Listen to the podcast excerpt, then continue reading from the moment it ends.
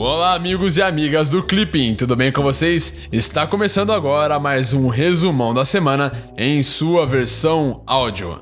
Então, sem mais delongas hoje, vamos para as principais atualidades do Brasil e do mundo.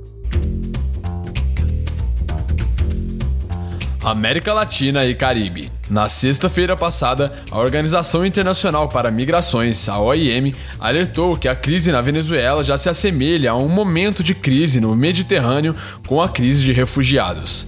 As agências da ONU expressaram uma preocupação com medidas restritivas adotadas por países vizinhos, mas também expressaram solidariedade aos países sul-americanos, pedindo que continuassem a acolher refugiados venezuelanos.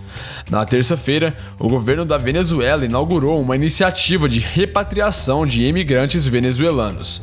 Segundo a notícia, a campanha lançada na internet envolveu um grupo de 89 cidadãos venezuelanos cujo movimento de regresso foi patrocinado pelo governo venezuelano.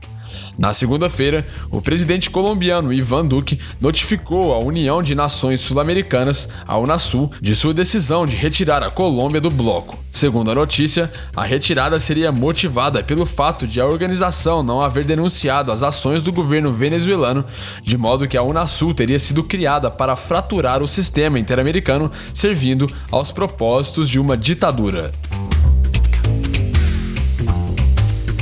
Estados Unidos. Na segunda-feira, os Estados Unidos e o México chegaram a um acordo preliminar para substituir o Acordo de Livre Comércio da América Latina do Norte, o NAFTA, na sigla em inglês.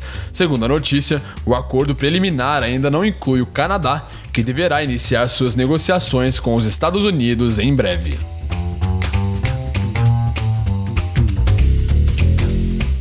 Ásia.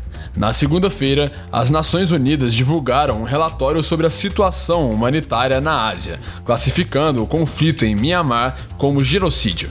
Segundo o relatório, os militares estariam matando indiscriminadamente, estuprando mulheres, atacando crianças, queimando vilas inteiras e as autoridades civis e do governo contribuíram pelos seus atos e omissões para a violência contra os Rohingya.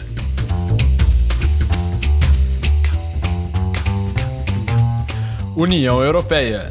Na terça-feira, a primeira-ministra britânica Theresa May realizou uma viagem à África do Sul, onde anunciou uma nova associação entre o Reino Unido e a África para compensar as perdas econômicas decorrentes do Brexit. Segundo May, o objetivo é criar uma nova parceria entre o Reino Unido e a África, construída em torno da prosperidade e segurança compartilhadas.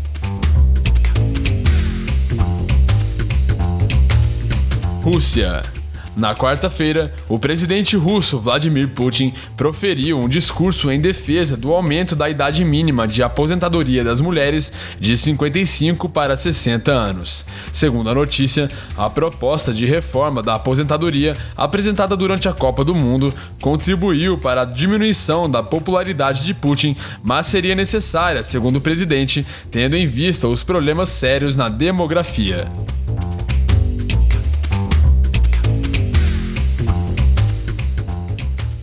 Economia.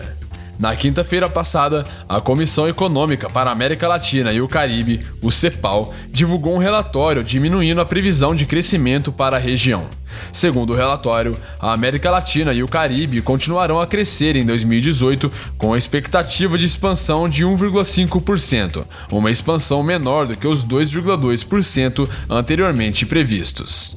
Na quarta-feira, o presidente argentino Maurício Macri anunciou um acordo com o Fundo Monetário Internacional, o FMI, para um adiantamento de fundos. Segundo a notícia, a medida serviria para garantir o cumprimento do programa financeiro do próximo ano.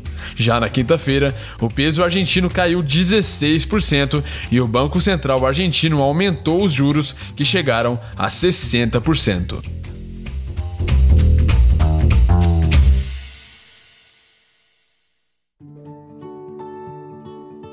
Então é isso aí. Essas foram as atualidades dessa semana. Eu espero que você tenha gostado e que o nosso podcast possa estar te ajudando a estudar.